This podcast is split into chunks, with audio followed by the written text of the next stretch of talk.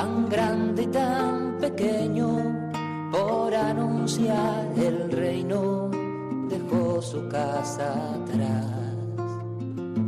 Sacerdote, la vida pone en juego, pastores para el pueblo, un guía a la verdad. Sacerdote, tan rico en los esfuerzos, tan pobre en los no quiero, pues quiere siempre ahora ya.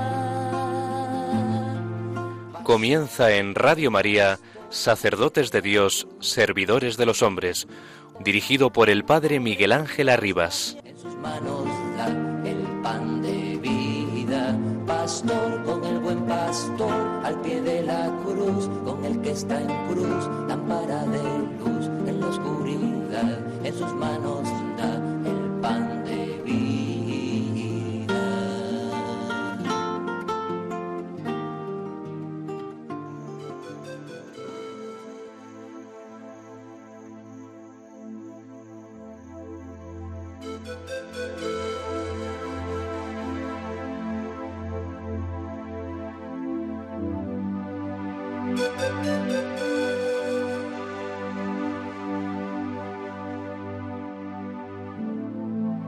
Música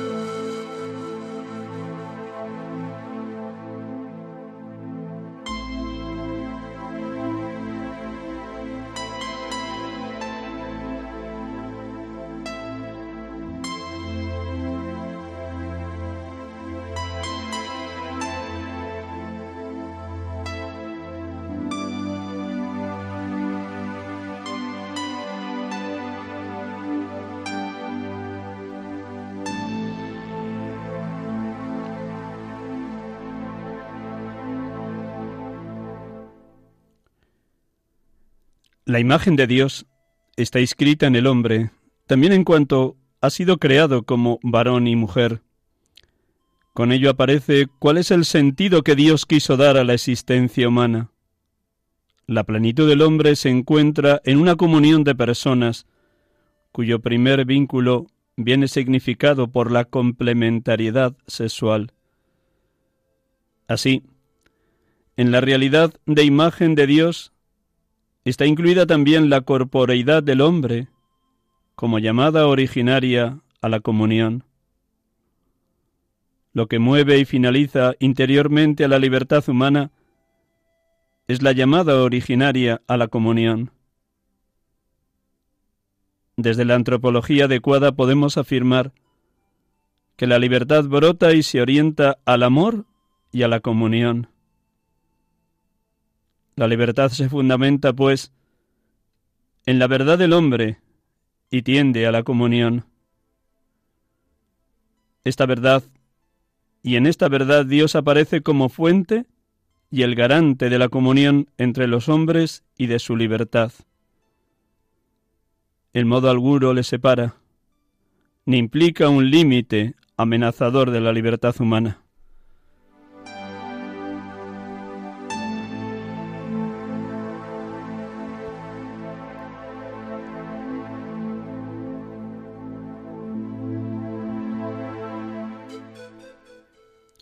De la instrucción pastoral, la familia santuario de la vida y de la esperanza de la sociedad, de la Conferencia Episcopal Española, de abril del 2001.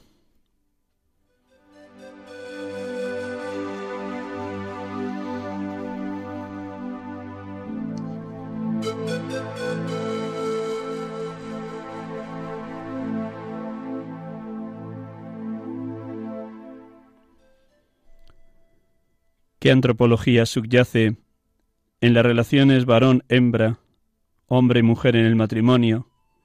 ¿Qué antropología subyace desde la mirada de fe del ser humano en las relaciones padre-hijos, hijos-padre?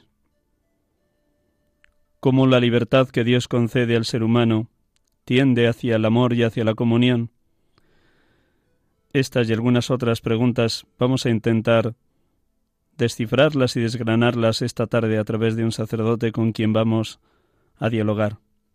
Les invito a ustedes a estar muy atentos. Estamos aquí en Radio María, sacerdotes de Dios, servidores de los hombres, como cada tarde de domingo en este caluroso mes de julio, como es propio del tiempo de estío.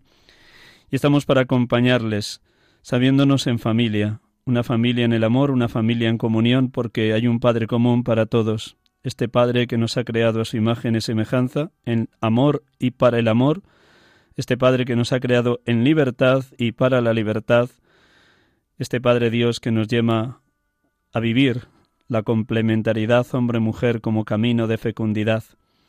Es hermoso poder acompañar a matrimonios que están trayendo a esta sociedad tan estéril nuevos hijos. Es hermoso poder constatar cómo hay matrimonios que no tienen miedo a tener un grupo numeroso de hijos, porque son el futuro de nuestra sociedad, en esta España vieja, que cada vez está más avejentada porque nacen menos niños y son más el número de ancianos. Qué gozo, qué paz acompañar matrimonios que acaban de tener un hijo. Damos gracias a Dios por tanta generosidad que se muestra en quienes no tienen miedo a la fecundidad. Como cada domingo empezamos nuestro programa orando de una manera muy sencilla con este precioso Evangelio de este domingo decimosexto del tiempo ordinario, en esta tarde de domingo 21 de julio 2019. Gracias por su acompañamiento, por su escucha y sobre todo un millón de gracias por orar por la santidad de los sacerdotes, tanto sacerdotes seculares como sacerdotes de vida consagrada, por los seminaristas o por los novicios, por los obispos, que también son sacerdotes de Jesucristo, por todos aquellos que hemos sido llamados a este ministerio de ser representación viva de Jesucristo, sumo y eterno sacerdote, pastor y cabeza de la Iglesia, esposo de su esposa, el pueblo de Dios, la Iglesia que peregrina por esta tierra. Con este gozo y con esta alegría, un instante en silencio, nos recogemos interiormente, para escuchar la palabra y orar con ella.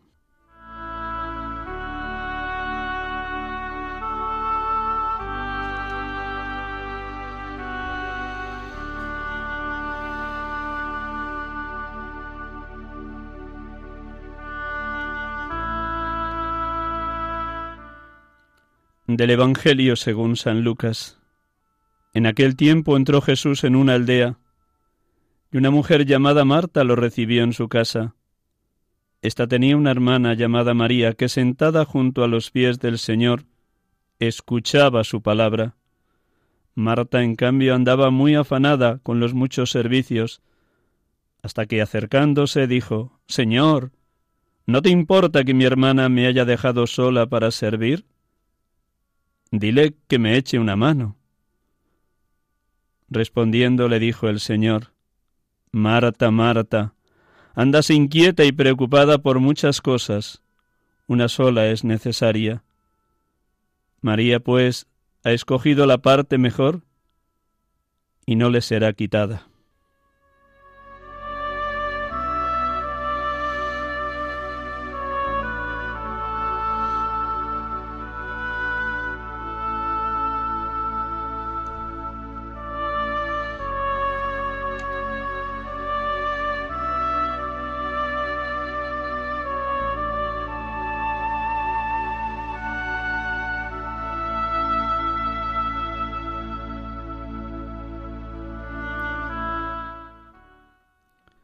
Bendito y alabado seas, Padre, Dios de la misericordia, porque te muestras propicio y providente con todos tus hijos, para que en la escucha del Evangelio de tu unigénito sepamos escoger la mejor parte, que por tu gracia y tu salvación nadie nos podrá quitar.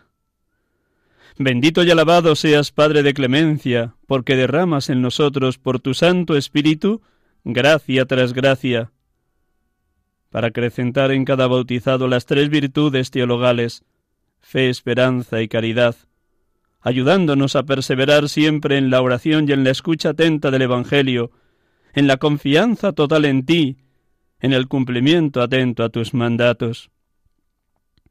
Bendito y alabado seas Jesucristo, que con humildad te alojabas en la casa de Betania cuando subías a Jerusalén y acrecentabas la virtud de la hospitalidad en los tres hermanos, Lázaro, Marta y María, con quienes te unía una profunda amistad. Gracias, Jesucristo, porque en este episodio de tu vida, en Betania, nos alertas a los sacerdotes del peligro del activismo, las prisas, el agotamiento, la dispersión, la falsa compensación que tantas veces acontece en el ejercicio de nuestro ministerio. Qué hermoso es para los presbíteros acogerte en nuestra casa interior y desvivirnos por el pastoreo de los fieles que se nos han confiado. ¡Qué hermoso! Pero siempre nos estás advirtiendo que primero, sí, primero es necesario sentarnos a tus pies, escuchar tu buena noticia como María de Betania, hacer silencio interior, serenar nuestra alma, sosegar las ansias evangelizadoras y discernir dónde, cómo y cuándo hemos de llevar adelante la misión pastoral. Gracias, Cristo Jesús, por advertirnos que nos podemos afanar inútilmente si no construyes tú la casa, la parroquia, la diócesis, la iglesia.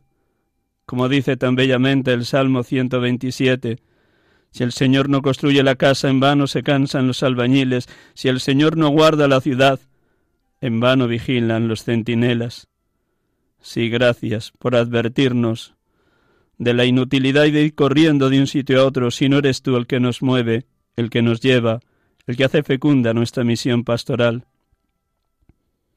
Alabado seas, Espíritu Santo, porque nos convocas a ser hospitalarios como Abraham, siempre con las puertas abiertas, las puertas de nuestra casa y las puertas de nuestro corazón, siempre con la mano tendida a todo aquel que llega, para presentarnos siempre ante ti, deseosos de asistirte como Abraham asistió a aquellos tres hombres que estaban bajo la encina de Bambré. Gracias porque nos mueves a estar atentos a los necesitados, necesitados de pan o de vestido, necesitados de ser escuchados o consolados, necesitados de que alguien dignifique su realidad de seres humanos e hijos tuyos. Gracias, Espíritu de amor, Espíritu de vida, Espíritu de consuelo, Consolador divino. Adorada sea su Santa Trinidad, Dios amor, Dios Trinidad, porque moráis en todo bautizado, porque nos llamáis abrirnos de par en par a vuestra acción transformadora, para que colmados de vuestro infinito amor, cada uno de los bautizados seamos morada bellísima, lo más perfecta posible de vuestra presencia, y así colmados de vuestro amor, sepamos dar gratis lo que de vos, oh Santa Trinidad, oh Dios Trinidad, oh Dios Amor, sepamos dar gratis lo que hemos recibido gratis. Alabado, bendito y glorificado seas, Dios Amor, perfectísima comunión de las tres personas.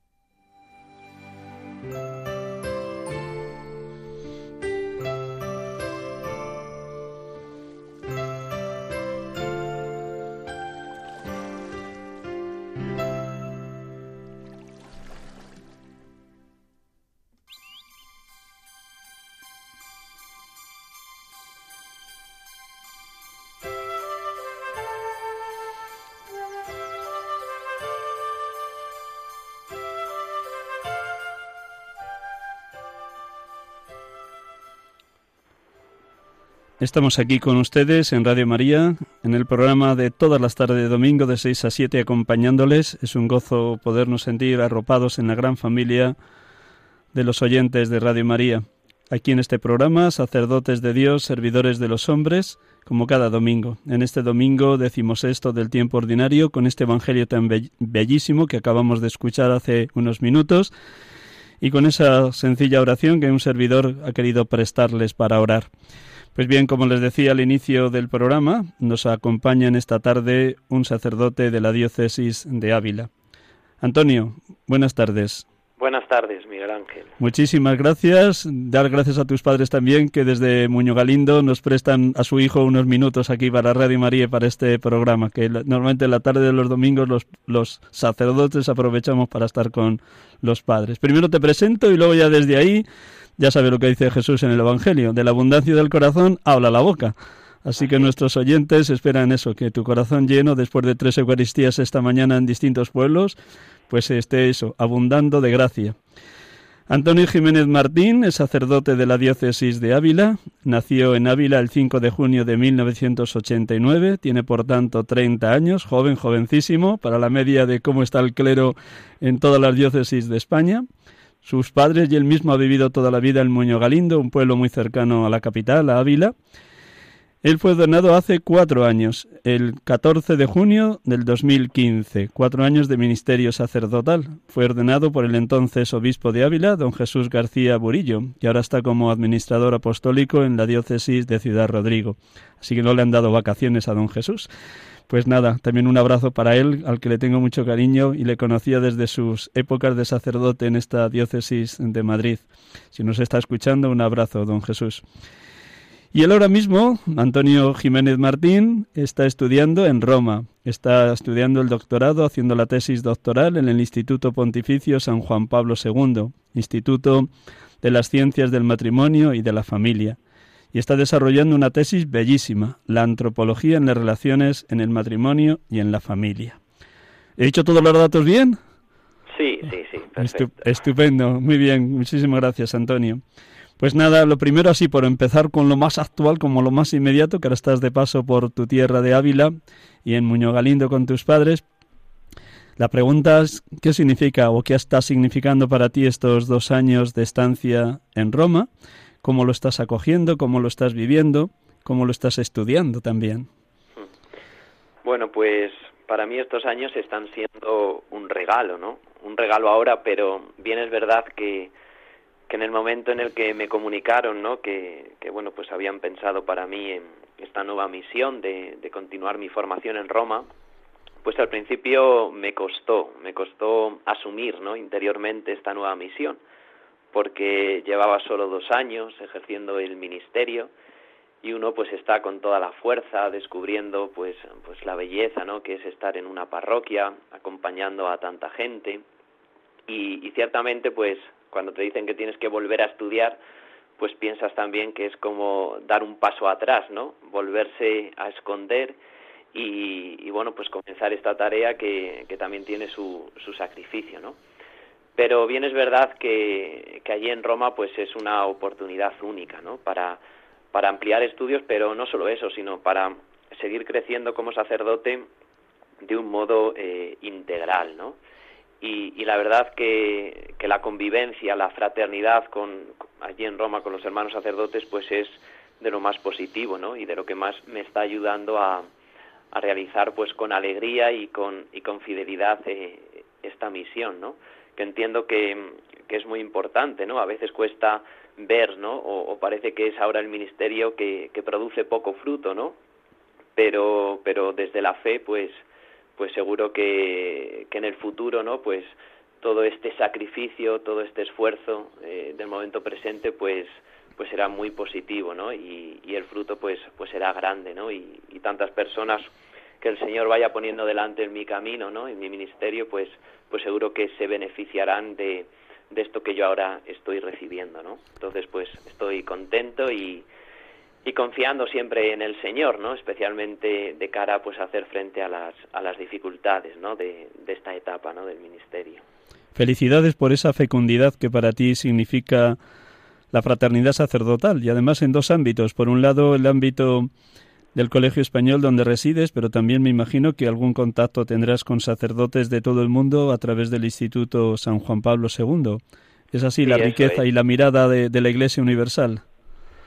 Sí, creo que es una de las cosas más, eh, más enriquecedoras ¿no? de, de, la estancia en Roma, ¿no? que es una vivencia eh, muy cercana de, de la catolicidad, de, de, la Iglesia. ¿no? Por una parte, como bien decías, la convivencia en el Colegio Español, que es con sacerdotes de, de todas las diócesis de España, también sacerdotes de, algunas diócesis de Latinoamérica que están en, en el Colegio Español, Y luego en el, en el Pontificio Instituto Juan Pablo II, pues ahí todavía se amplía más, porque es convivir con sacerdotes, religiosos y religiosas y también laicos, pues de todas las partes del mundo. Y, entonces es una experiencia que, que, te abre mucho el corazón, ¿no? Y te abre la mente, pero sobre todo el corazón. Y sobre todo es contemplar, pues, la realidad de la Iglesia en lugares, pues, eh, tan amplios, ¿no? Tan diversos. Y, y te ilumina mucho porque pues descubres que los mismos problemas que tenemos aquí en España, en nuestras diócesis, pues también los tienen en, en otros lugares del mundo, ¿no? Y, quizás pues recibes una nueva luz, ¿no? Para, para hacer frentes, para, para poder pues, pues dar una respuesta, ¿no? A, esas, esos nuevos retos, ¿no? Que tenemos delante.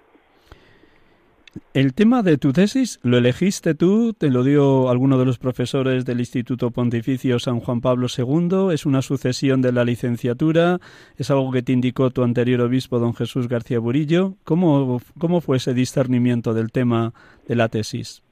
Bueno, pues sobre todo me ayudó mi, mi director de tesis, que es el profesor José Granados García, que es, eh, es español pertenece a la, a la congregación de, de, los discípulos de los corazones de Jesús y de María y actualmente él, él, es el vicepresidente del, del, Pontificio Instituto Juan Pablo II. Entonces, pues cuando llegué allí a Roma tuvimos un, pues varios encuentros, ¿no? En los que fuimos hablando, ¿no? Sobre cuál podría ser el tema de la tesis. Y una de las propuestas que él me hizo, él conocía eh, cuál había sido ya la temática que yo había abordado en la tesina, y él me propuso que, continuáramos pues profundizando ¿no? en ese tema. El tema que traté en la tesina pues era un tema de, antropología, es decir, sobre la visión cristiana del hombre. Era estudiar eh, la visión del hombre como cuerpo, alma y espíritu, que, que forma parte ¿no? de, de la tradición de la Iglesia, ¿no? Pero que ciertamente pues ha quedado un poco oculta, ¿no? Nos ha prevalecido más esa visión dual del hombre como el hombre uno en cuerpo y alma. Entonces se trataba de, de, estudiar y de ver pues cuáles eran las raíces bíblicas y también pues los autores más importantes, ¿no? Que a lo largo de la tradición de la Iglesia habían profundizado en esta visión y ver si, si bueno pues si esta visión del hombre puede ayudarnos a, a dar mejor razón, ¿no? De, de cómo la fe pues ilumina el misterio del hombre.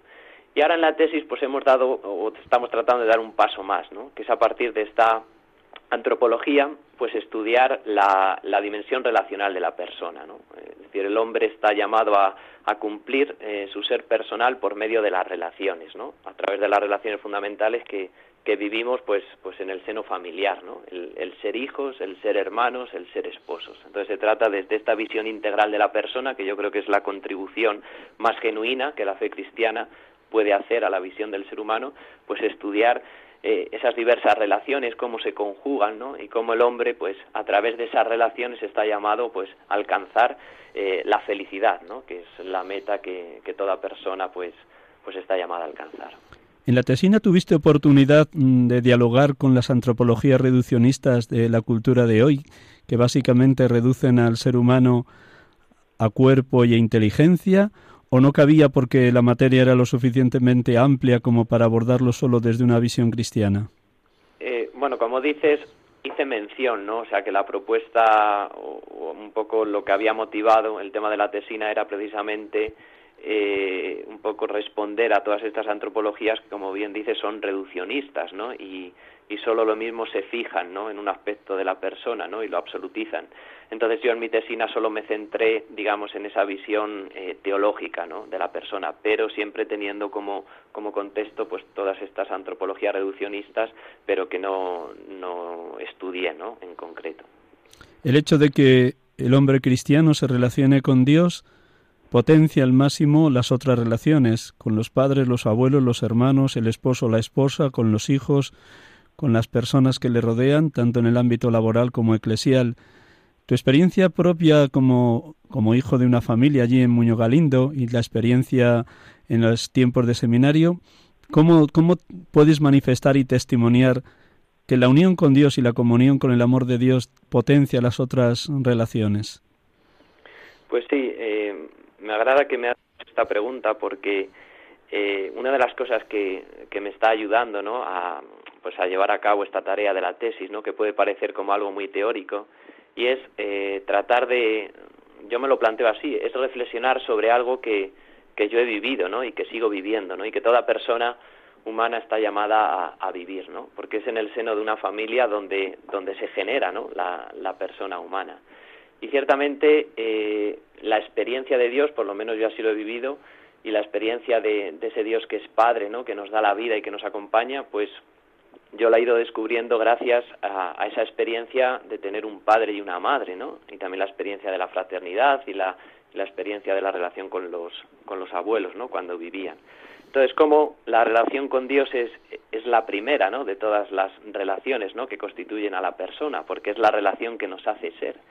Pero esa relación con Dios, y esto es lo, original de la fe cristiana, pasa por las relaciones que, establecemos, ¿no? Con, los demás, ¿no? Y especialmente con, los más cercanos, ¿no? Con los padres, con, los hermanos, eh, con los abuelos, ¿no? Y, y, entonces se trata de ver que, que efectivamente eh, la fe no, o sea, potencia ¿no? a la humanidad, que a, cuando, Dios entra de verdad en la vida de una persona, pues y, y, ocupa el centro de la vida de esa persona, pues todas las demás cosas y todas las demás relaciones pues se centran, ¿no? Y, se viven en, en, su justa medida, ¿no? Y, y por lo menos esa es mi experiencia, ¿no? Y, y es lo que trato ahora de, de reflexionar, ¿no? Con la ayuda de, pues de los grandes maestros ¿no? que ya han profundizado en ello pero intentando de que no se quede solo en una reflexión sino también iluminarlo desde la propia vida no desde la propia experiencia no solo mía sino también de las personas ¿no? que con las que he tenido oportunidad de, de convivir ¿no? y, de, y de entablar relación con ellas. Lo que has contado y comunicado ahora queda ratificado con el Evangelio de hoy, con el final del Evangelio. María ha escogido la parte mejor y no le será quitada. Eso es. Esa es también tu experiencia, que en la medida que has pasado ratos a los pies del Señor como María de Betania, se han quedado redimensionadas tus otras relaciones. Eso es, precisamente esta es la idea que yo trataba hoy de, de transmitir, ¿no? En las homilías, ¿qué, ¿en, en, qué pueblos has celebrado hoy? En, para que así nuestros oyentes de Ávila un poco se sitúen por dónde te ha enviado el obispo para este verano. Sí, pues hoy he celebrado tres Eucaristías en, en unos pueblos cerca de, del Barco de Ávila, que es un pueblo un poquito más grande, ¿no? Eh, ahora en verano, pues, pues lo que hago es eh, ayudar, especialmente los domingos, ¿no? A sacerdotes que ya en nuestra diócesis, pues pues tienen a sus espaldas pues varios pueblos ¿no? o, o, núcleos de población y especialmente en estos dos meses de julio y agosto pues eh, viene más gente y, y, quizás durante todo el año no hay Eucaristía ¿no? en esos pueblecitos pero ahora en estos meses sí y, y bueno pues ahora lo que lo que me pide mi diócesis es prestar este servicio ¿no? que también hago con alegría ¿no? y, y bueno pues porque te encuentras pues con gente sencilla ¿no? pero también con mucha gente que que, viene estos días ¿no? a, los pueblos a, pasar pues, pues un tiempo de, de, descanso, de encontrarse con la familia. Y, y, creo que para un sacerdote que está estudiando, pues también eh, es muy positivo ¿no? esta experiencia, porque de nuevo te ayuda a poner los pies en la tierra, ¿no? Y, y siempre, pues, cuando tengo un diálogo ¿no? con una persona, pues siempre eh, es pensar cómo yo eh, esto que yo ahora estoy reflexionando, estudiando, pues pues lo puedo transmitir, ¿no? De la mejor manera posible, ¿no? Cómo puedo ayudar a que a, que esta persona, ¿no? Que tengo delante, pues pues también eh, haga suyo, ¿no? Todo esto que, que yo ahora pues estoy tratando también de reflexionar, ¿no? De, de interiorizar. Entonces, personalmente, pues pues me ayuda mucho, ¿no? A a vivir el ministerio, ¿no? Como, como lo que es un ministerio en favor de, del pueblo de Dios, que para eso hemos sido ordenados, ¿no? Sacerdotes. Hablabas antes de la importancia que en tu propia vida ha tenido y sigue teniendo la relación con tu padre, con tu madre, con tus abuelos, con tus hermanos, porque de esa experiencia humana Dios te ha posibilitado la referencia y la relación profunda con Dios Padre. Cuéntanos, aunque sea muy breve, porque no queremos que sea el, núcleo del programa, sino lo que vamos hablando, pero sí es bueno que nuestros oyentes, ¿cómo surge la vocación al sacerdocio? Bueno, pues eh, un momento así más, el primer momento más importante, pues fue cuando recibí el sacramento de la confirmación, que yo tenía 15 años, y, y, sí, fue a partir de ese momento cuando, digamos, por decirlo así, como que desperté a la fe y que el Señor me regaló, pues, pues el ser consciente, ¿no? De, de, lo que significa ser cristiano, ¿no? Que es pues una relación de amistad con Jesucristo, ¿no? Que, que tiene que renovarse cada día, sobre todo pues pues a partir de la oración. Y eso es lo que yo fui descubriendo, ¿no? A partir de ese momento, eh, la oración y, y sobre todo la lectura de la palabra de Dios, ¿no? Eh, empezar a descubrir que, esa palabra que, que, la Iglesia pues me regalaba cada día era una palabra pues viva que, que iba respondiendo, ¿no? A las preguntas más importantes que, iba teniendo en el corazón. Mi familia pues pues es cristiana y, y digamos yo siempre digo que mi seminario menor pues pues ha sido mi familia, ¿no? El, el verlos a ellos y, y, descubrir que para ellos la fe pues pues era y es algo importante no y, y, los padres pues siempre para un hijo pues pues suelen ser ese espejo no en el que uno se va mirando. Y, y ver que que ellos pues tratan también de poner a, a Jesucristo en el centro de sus vidas y, y tratan de edificar no pues la familia también sobre sobre el amor firme del Señor pues pues eso me fue ayudando a a descubrir que, que, el Señor pues debe estar siempre en el centro, ¿no? Y que, y que Él tiene que ver con, con todo lo que uno vive. En el número, perdóname un instante para que nuestros oyentes también les estoy remitiendo de vez en cuando al documento Vive Cristo, Christus Vivit del Papa Francisco para los jóvenes y en el número 153 al hilo de lo que acabas de decir, pues lo tenía aquí en mano y dice, es tan importante la amistad que Jesús mismo se presenta como amigo. Ya nos llamo siervos, os llamo amigos. Por la gracia que Él nos regala, somos elevados de tal manera que somos realmente amigos suyos. Con el mismo amor que Él derrama en nosotros, podemos amarlo, llevando su amor a los demás, con la esperanza de que también ellos se encontrarán su puesto en la comunidad de amistad fundada por Jesucristo. Seguro que esto también lo viviste tú de adolescente y de joven, la amistad profunda con Jesucristo. Eso es. Una vez que... Perdón, sí, sí, sí, adelante, adelante, Antonio.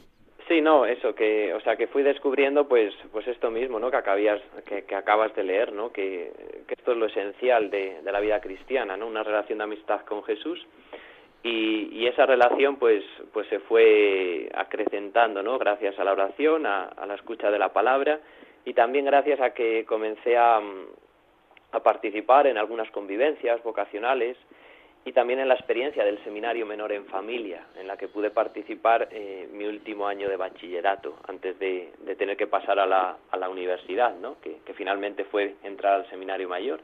Y, y, conocer a un sacerdote, comenzar un acompañamiento personal con él, y conocer y convivir a otro, con otros chicos que también tenían pues estas mismas inquietudes, ¿no? pues, pues me ayudó a, a seguir creciendo ¿no? en la fe y, y, siempre con esa pregunta, ¿no? De qué querrá el Señor de mí, porque, bueno, pues es la, la pregunta que, que, todos tenemos que ir respondiendo, ¿no? A lo largo de nuestra vida. Nos has dejado ya las puertas del seminario, nada más acabar segundo de bachillerato, que me imagino que fue un año decisivo para ti en cuanto al discernimiento, entras en el seminario mayor de Ávila, que está radicado en Salamanca. Eso es. Cuéntanos así, en, en un plis plas que dicen hoy los jóvenes, cuéntanos cómo fue tu experiencia de los cinco o seis años en el seminario de Ávila que está ubicado en Salamanca. Bueno, pues fueron siete años los que he estado en el seminario mayor, cinco años haciendo los estudios básicos de teología y luego dos años más de, de, licenciatura. Y justo al final del séptimo año, pues fui ordenado diácono. Y fueron unos años, pues, hermosísimos. Yo lo recuerdo con, con mucho cariño, ¿no? Porque, pues, son unos años de, de crecimiento, ¿no? También de lucha, de, de enfrentarse, pues, pues, a muchos miedos, ¿no? Que, que van apareciendo, ¿no? En el camino de, del discernimiento, ¿no? De ir viendo si realmente el Señor me, me estaba llamando, ¿no? Para ser sacerdote unos años pues en los que profundizas mucho en, en, tu fe y creces en todos los niveles, ¿no? A nivel personal, humanamente, a nivel cristiano y, y también a nivel, o sea, sacerdotalmente, ¿no? En el conocimiento de lo que significa ser sacerdote. También fueron unos años para ir conociendo la diócesis eh, a la que, si Dios quiere, iba a servir. Me parece que esto también es muy importante, ¿no? Porque el sacerdote diocesano, pues, está muy enraizado, ¿no? En, en su tierra, ¿no? De la tierra de la que uno ha salido, ¿no? Pues esa, a esa misma tierra, ese mismo pueblo es al que uno está llamado a servir. Entonces, en ese conocimiento realista, ¿no? Que, que fueron haciendo de, de la diócesis en el seminario y eso pues propició que, que me fuera entusiasmando ¿no? con, pues, con la tarea de ser sacerdote, con, con esta misión y de ir conociendo también los retos ¿no? que había por delante. Entonces yo lo recuerdo como, como un tiempo pues, pues precioso, ¿no? Y de ver no solo la obra que el Señor iba haciendo pues, pues en mí, sino también en los, en los demás hermanos, ¿no? Seminaristas, que, y precisamente contemplar esta obra en los otros, pues es lo que te ayuda a creerte de verdad que, que también el Señor pues va, va haciendo obras grandes en ti. Entonces uno se maravilla ya no solo de lo que hace contigo el Señor, sino de lo que hace con, con tus hermanos, ¿no? Entonces ese crecer juntos eh, pues es, es, también fundamental, ¿no? En esa etapa de, de preparación, ¿no? Al ministerio. El, te el, teologado de Ávila radicado en Salamanca es como la primera escena de la primera lectura de hoy del Génesis. Sois como Abraham, los seminaristas de Ávila porque acogéis a los seminaristas de otras diócesis de Castilla y León, como es Segovia, Zamora, Ciudad Rodrigo, Salamanca. También eso es una riqueza. Ya antes de irte a Roma ya tenías esa riqueza de convivir con seminaristas de otras diócesis de tu tierra de Castilla y León. Eso es, sí. Es una, es una experiencia también muy, muy positiva, muy enriquecedora, porque allí en el teologado, o sea, teníamos claro que formábamos una única comunidad, pero luego al mismo tiempo cada uno pues también tenía muy clara su, su pertenencia no a su diócesis pero bien es verdad que son diócesis pues todas ellas pues muy similares no y pero también es ayuda mucho no convivir con, con hermanos de, de otras partes no de otros lugares y, y compartir pues pues la vocación y, y la tarea y los retos no que, que nos esperaban no Eres ordenado el 14 de junio del 2015, hace cuatro años, y fuiste enviado como primer destino a San Esteban del Valle y otros dos pueblos cercanos. ¿Cómo viviste ese primer año enviado a esos pueblecitos de vuestra querida diócesis de Ávila? Bueno, pues el, un año pues pues muy hermoso, ¿no? Porque pues es el, el primer destino, ¿no? Y uno va cargado de ilusión eh, es verdad que yo no pude vivir en los pueblos porque también me encomendaron algunas tareas en, en Ávila, entonces vivía en Ávila y iba a los pueblos los fines de semana y también eh, algún algún día entre semana. Pero ciertamente pues pues fue algo muy hermoso, ¿no? Porque yo la experiencia más positiva que tengo es que descubres que, que el pueblo de Dios es quien te enseña a ser sacerdote. ¿eh? Hasta ahora en el seminario pues uno aprende muchas cosas, ¿no? Pero realmente uno empieza a, aprender a, a, ser sacerdote cuando, cuando lo empiezas a ser, ¿no? Y cuando empiezas a, ejercer el ministerio y, y, a servir pues al pueblo que, que la Iglesia te va encomendando. Entonces yo lo viví como un tiempo de pues de dejarme sorprender, de, de dejarme enseñar mucho por, por la gente, por el pueblo de Dios y, y al mismo tiempo pues también descubres que, que es el pueblo de Dios el que el que te va exigiendo, ¿no? Te exige pues fidelidad, te exige radicalidad, te exige que, que bueno, que vivas también con, con alegría, con entusiasmo, con, con total entrega el, el ministerio, ¿no?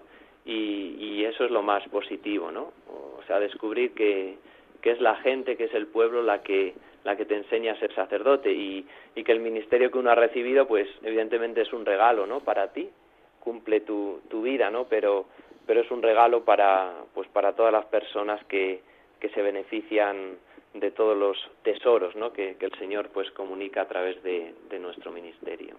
Después de un año tan hermoso en San Esteban del Valle y pueblos vecinos, de nuevo te llaman para una tarea eclesial muy concreta como es tu presencia en el colegio diocesano y en el seminario menor.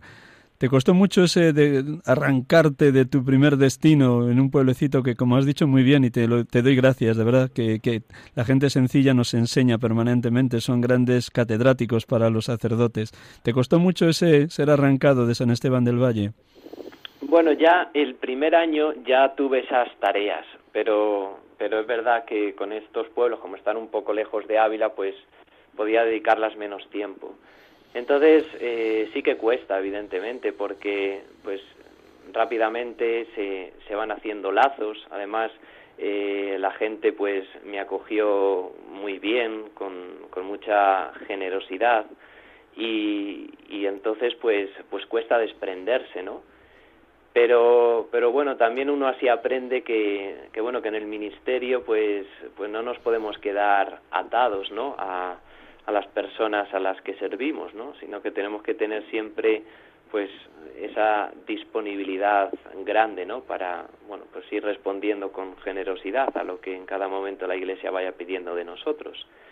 Y, y en esta tarea, ¿no? De, del colegio, de, del seminario menor, pues también descubres que, o sea, que es algo muy hermoso, ¿no? Especialmente acompañar a, a los más jóvenes, ¿no? Y, y siempre desde tu condición de sacerdote, ¿no? De sacerdote también joven, pues tratar de transmitir esta, esta pasión por el Señor y sobre todo pues esa dimensión vocacional, ¿no? De la vida, ¿no? Tratar de, de ayudar a pues a un muchacho, ¿no? Que, que, que está creciendo, que, que está descubriendo lo que es la vida, ¿no? Que está descubriendo también al Señor, pues pues que el Señor tiene un sueño para él, ¿no? Y, que acompañar esa historia pues es también algo muy muy hermoso, ¿no? Que, que te ayuda también a crecer mucho, ¿no? Como, como sacerdote y, y como cristiano, evidentemente. Como tú fuiste acompañado cuando estabas en primero y segundo de bachillerato, tus dos años de discernimiento, ahora el Señor te decía, dad gratis lo que habéis recibido gratis. Y ya fuiste haciéndote un pequeño experto en el acompañamiento espiritual. Vas aprendiendo también esta materia del acompañamiento espiritual. Sí, bueno, eso es una es un arte, ¿no? Que, que yo creo que se aprende pues desde la experiencia de ser acompañado, ¿no? Como como bien dices. Y, bueno, pues una tarea de, de saber escuchar y de estar muy abiertos al espíritu para para discernir, para descubrir juntos realmente pues lo que el Señor no quiere quiere de cada uno no y, es una tarea hermosa no que, que también exige pues mucho tiempo mucha paciencia mucha fe y sobre todo mucha apertura no a, al espíritu no que, que es el verdadero guía no de, de la vida de cada uno de nosotros. Hemos hablado de tu presente en Roma, hemos hablado de tu pasado con el surgimiento de tu vocación, los años de destino en San Esteban del Valle, en el Colegio Diocesano, en el seminario. Vamos a hablar ahora del futuro, pero te vamos a dejar 15 segunditos de respirar un poco con esta música que vamos a poner de fondo y retomamos la conversación. Estate ahí muy atento, Antonio, y retomamos. Un instante para que respires un, un instante.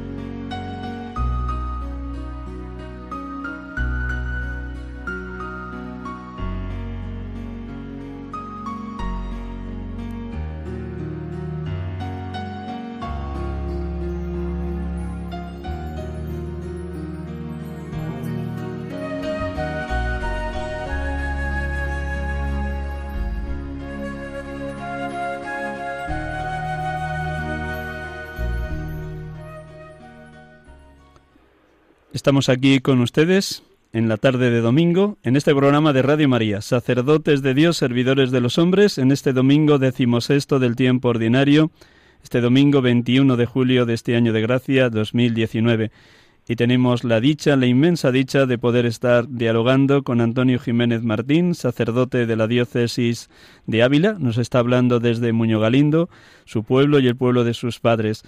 Antonio Jiménez Martín fue ordenado el 14 de junio del 2015, hace cuatro años, cuatro años de ministerio sacerdotal, por el entonces obispo de Ávila, don Jesús García Burillo.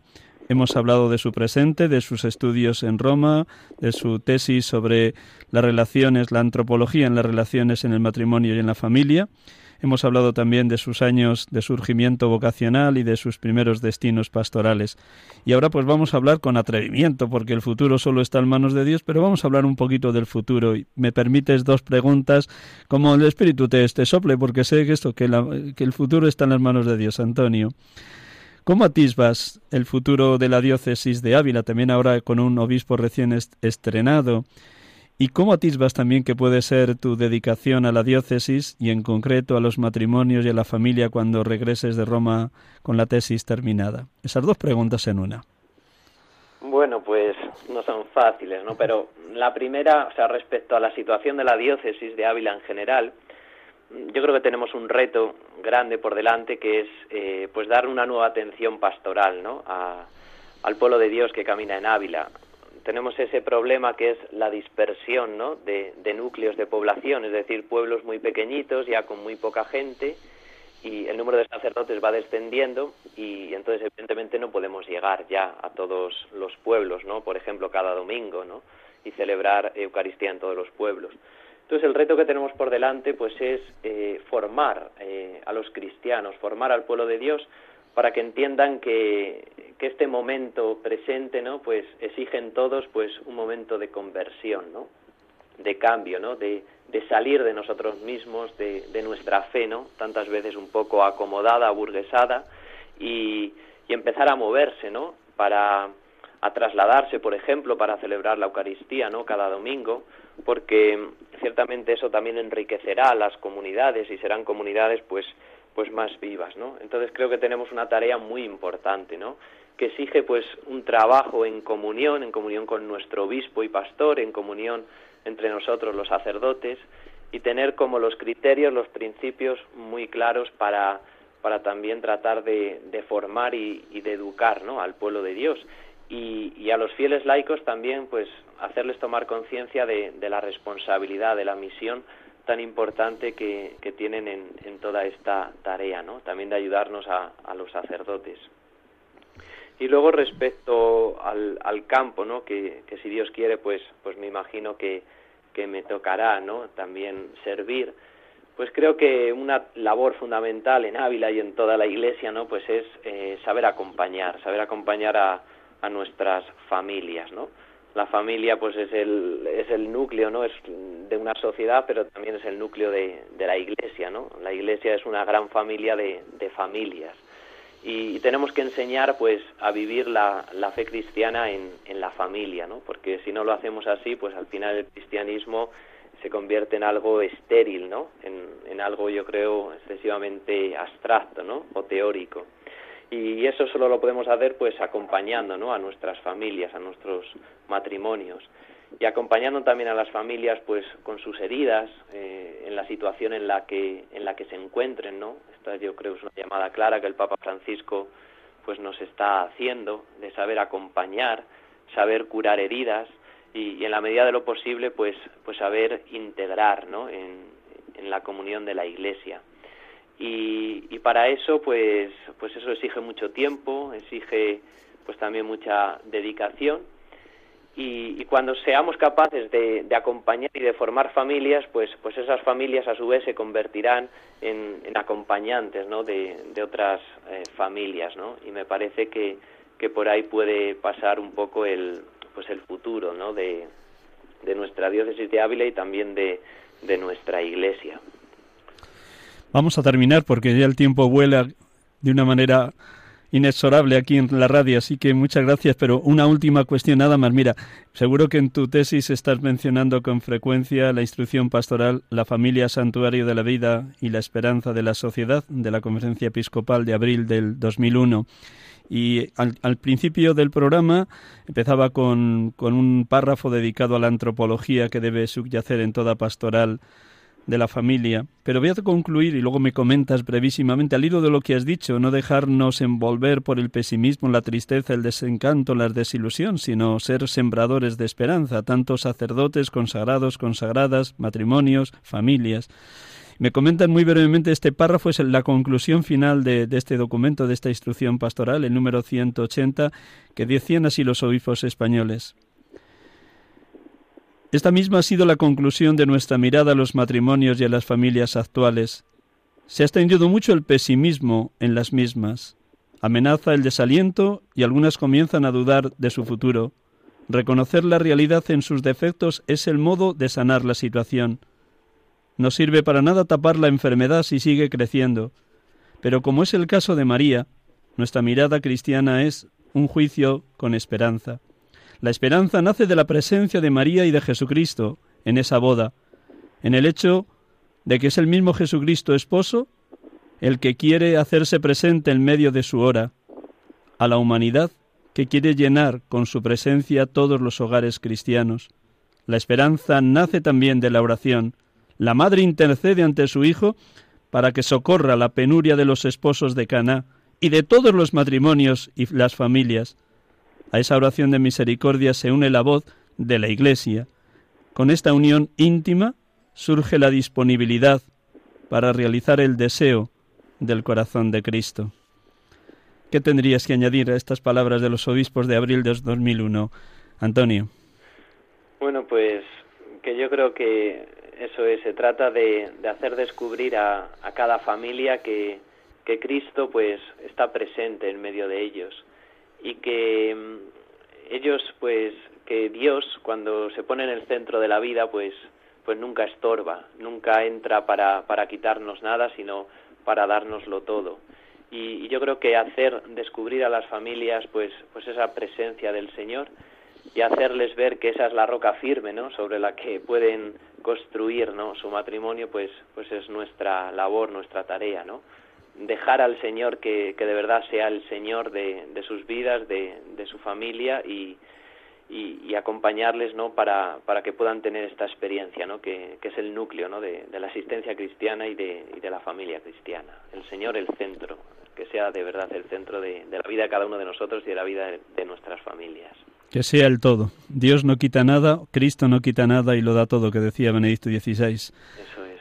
Antonio, un millón de gracias, de verdad. También dale gracias a tus padres, que este rato que te hemos robado de la tarde de domingo con ellos, y que disfrutes también este tiempo de estancia en Ávila hasta que vuelvas, me imagino que a principios de septiembre, para, para Roma y terminar la tesis. Voy a pedir a los oyentes de Radio María que recen mucho por ti para que cuando vuelvas a tu tierra, a tu diócesis, esa antropología de las relaciones en el matrimonio y en la familia sea un terreno fecundo para sembrar en ese acompañamiento que vas a llevar adelante con familias y matrimonios. Gracias, Antonio. Muchas gracias a vosotros y un saludo para todos los oyentes. Feliz tarde, gracias. Igualmente.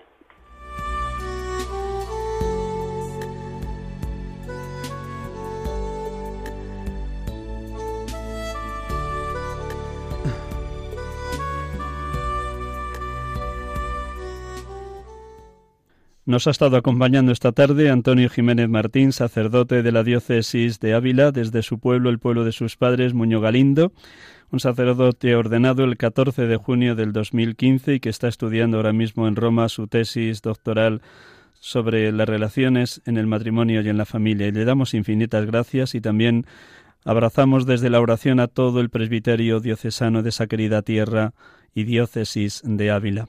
Y vamos a concluir, y la, antes de terminar con la oración con la que finalizaré el día de hoy, yo quisiera felicitar de todo corazón a todas las madres valientes que no tienen miedo a la fecundidad de nuevos hijos para su matrimonio y su familia. Quiero felicitar a todas las madres que hoy o ayer dieron a luz, y hoy especialmente a María Jiménez y a su esposo Jualma, para que ese tercer hijo, Felipe, sea un signo de que es posible seguir creciendo en fecundidad matrimonial y familiar. Son el futuro de nuestra querida España, los niños que nacen.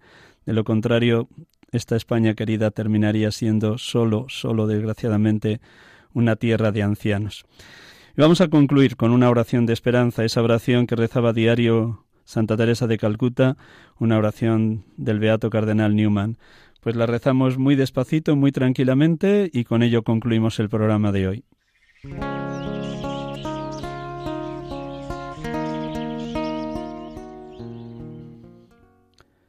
Oh Jesús, ayúdame a esparcir tu fragancia por donde quiera que vaya. Oh Jesús, inunda mi alma de tu espíritu, de tu espíritu y vida. Penétrame y aduéñate tan por completo de mí que toda mi vida sea una irradiación de la tuya, mi Señor. Ilumina por mi medio y de tal manera toma posesión de mí que cada alma con la que yo entre en contacto pueda sentir tu presencia en mi alma.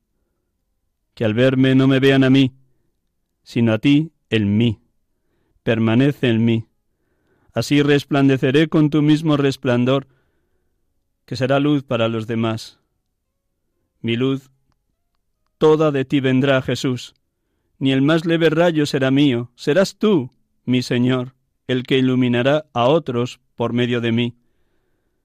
Sugiéreme la alabanza que más te agrada, iluminando a otros a mi alrededor.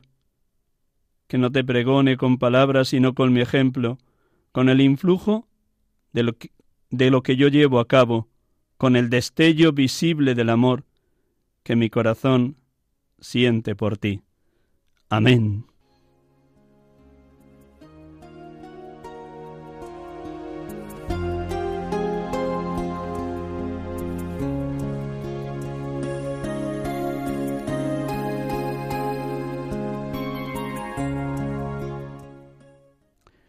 Buenas tardes, buen domingo, buena semana, el Señor les bendiga y hasta el próximo domingo, si Dios quiere, siempre acompañados del resucitado.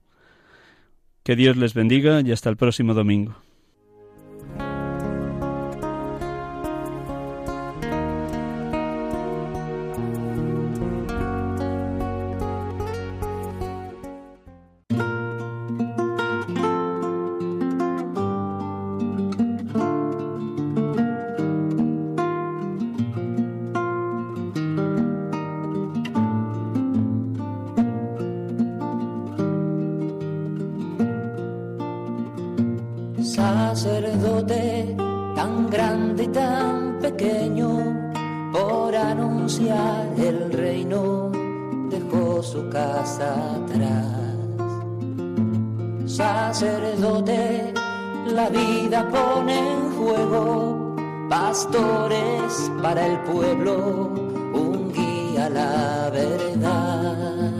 Acaban de escuchar el programa Sacerdotes de Dios, Servidores de los Hombres, dirigido por el Padre Miguel Ángel Arribas. Pues quiere siempre ahora ya. Pastor con el buen pastor al pie de la cruz, con el que está en cruz, lámpara de luz en la oscuridad, en sus manos da el pan pastor, con el buen pastor, al pie de la cruz, con el que está en cruz, lámpara de luz en la oscuridad, en sus manos